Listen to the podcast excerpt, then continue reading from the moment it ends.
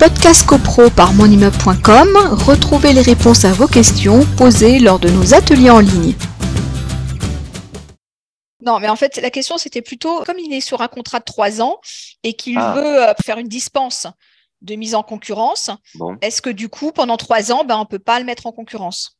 Ah bah, s'il est élu pour une période ferme de trois ans et que vous voulez mettre un terme au contrat de syndic, j'allais dire, mais c'est valable même pour un contrat d'un an, euh, pour des raisons X ou Y, si euh, des copropriétaires, enfin si globalement la copropriété veut résilier avant terme le contrat, c'est possible, mais c'est possible pour un motif légitime et sérieux.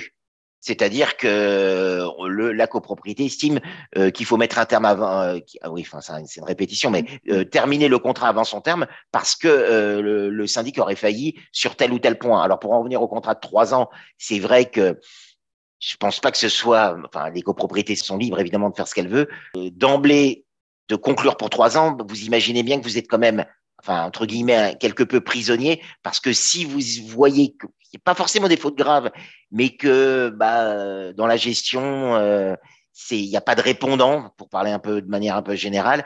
C'est vrai que euh, pour autant, ça peut pas être constitutif non plus de faute euh, justifiant, parce que on rappelle la règle selon laquelle une rupture avant terme du contrat de syndic pourrait être considérée comme abusif et potentiellement la copropriété peut se heurter à un syndic qui serait débarqué de ses fonctions et qui réclamerait le paiement de ses honoraires jusqu'à leur terme. Donc attention, c'est vrai que sur trois ans, c'est bon, mais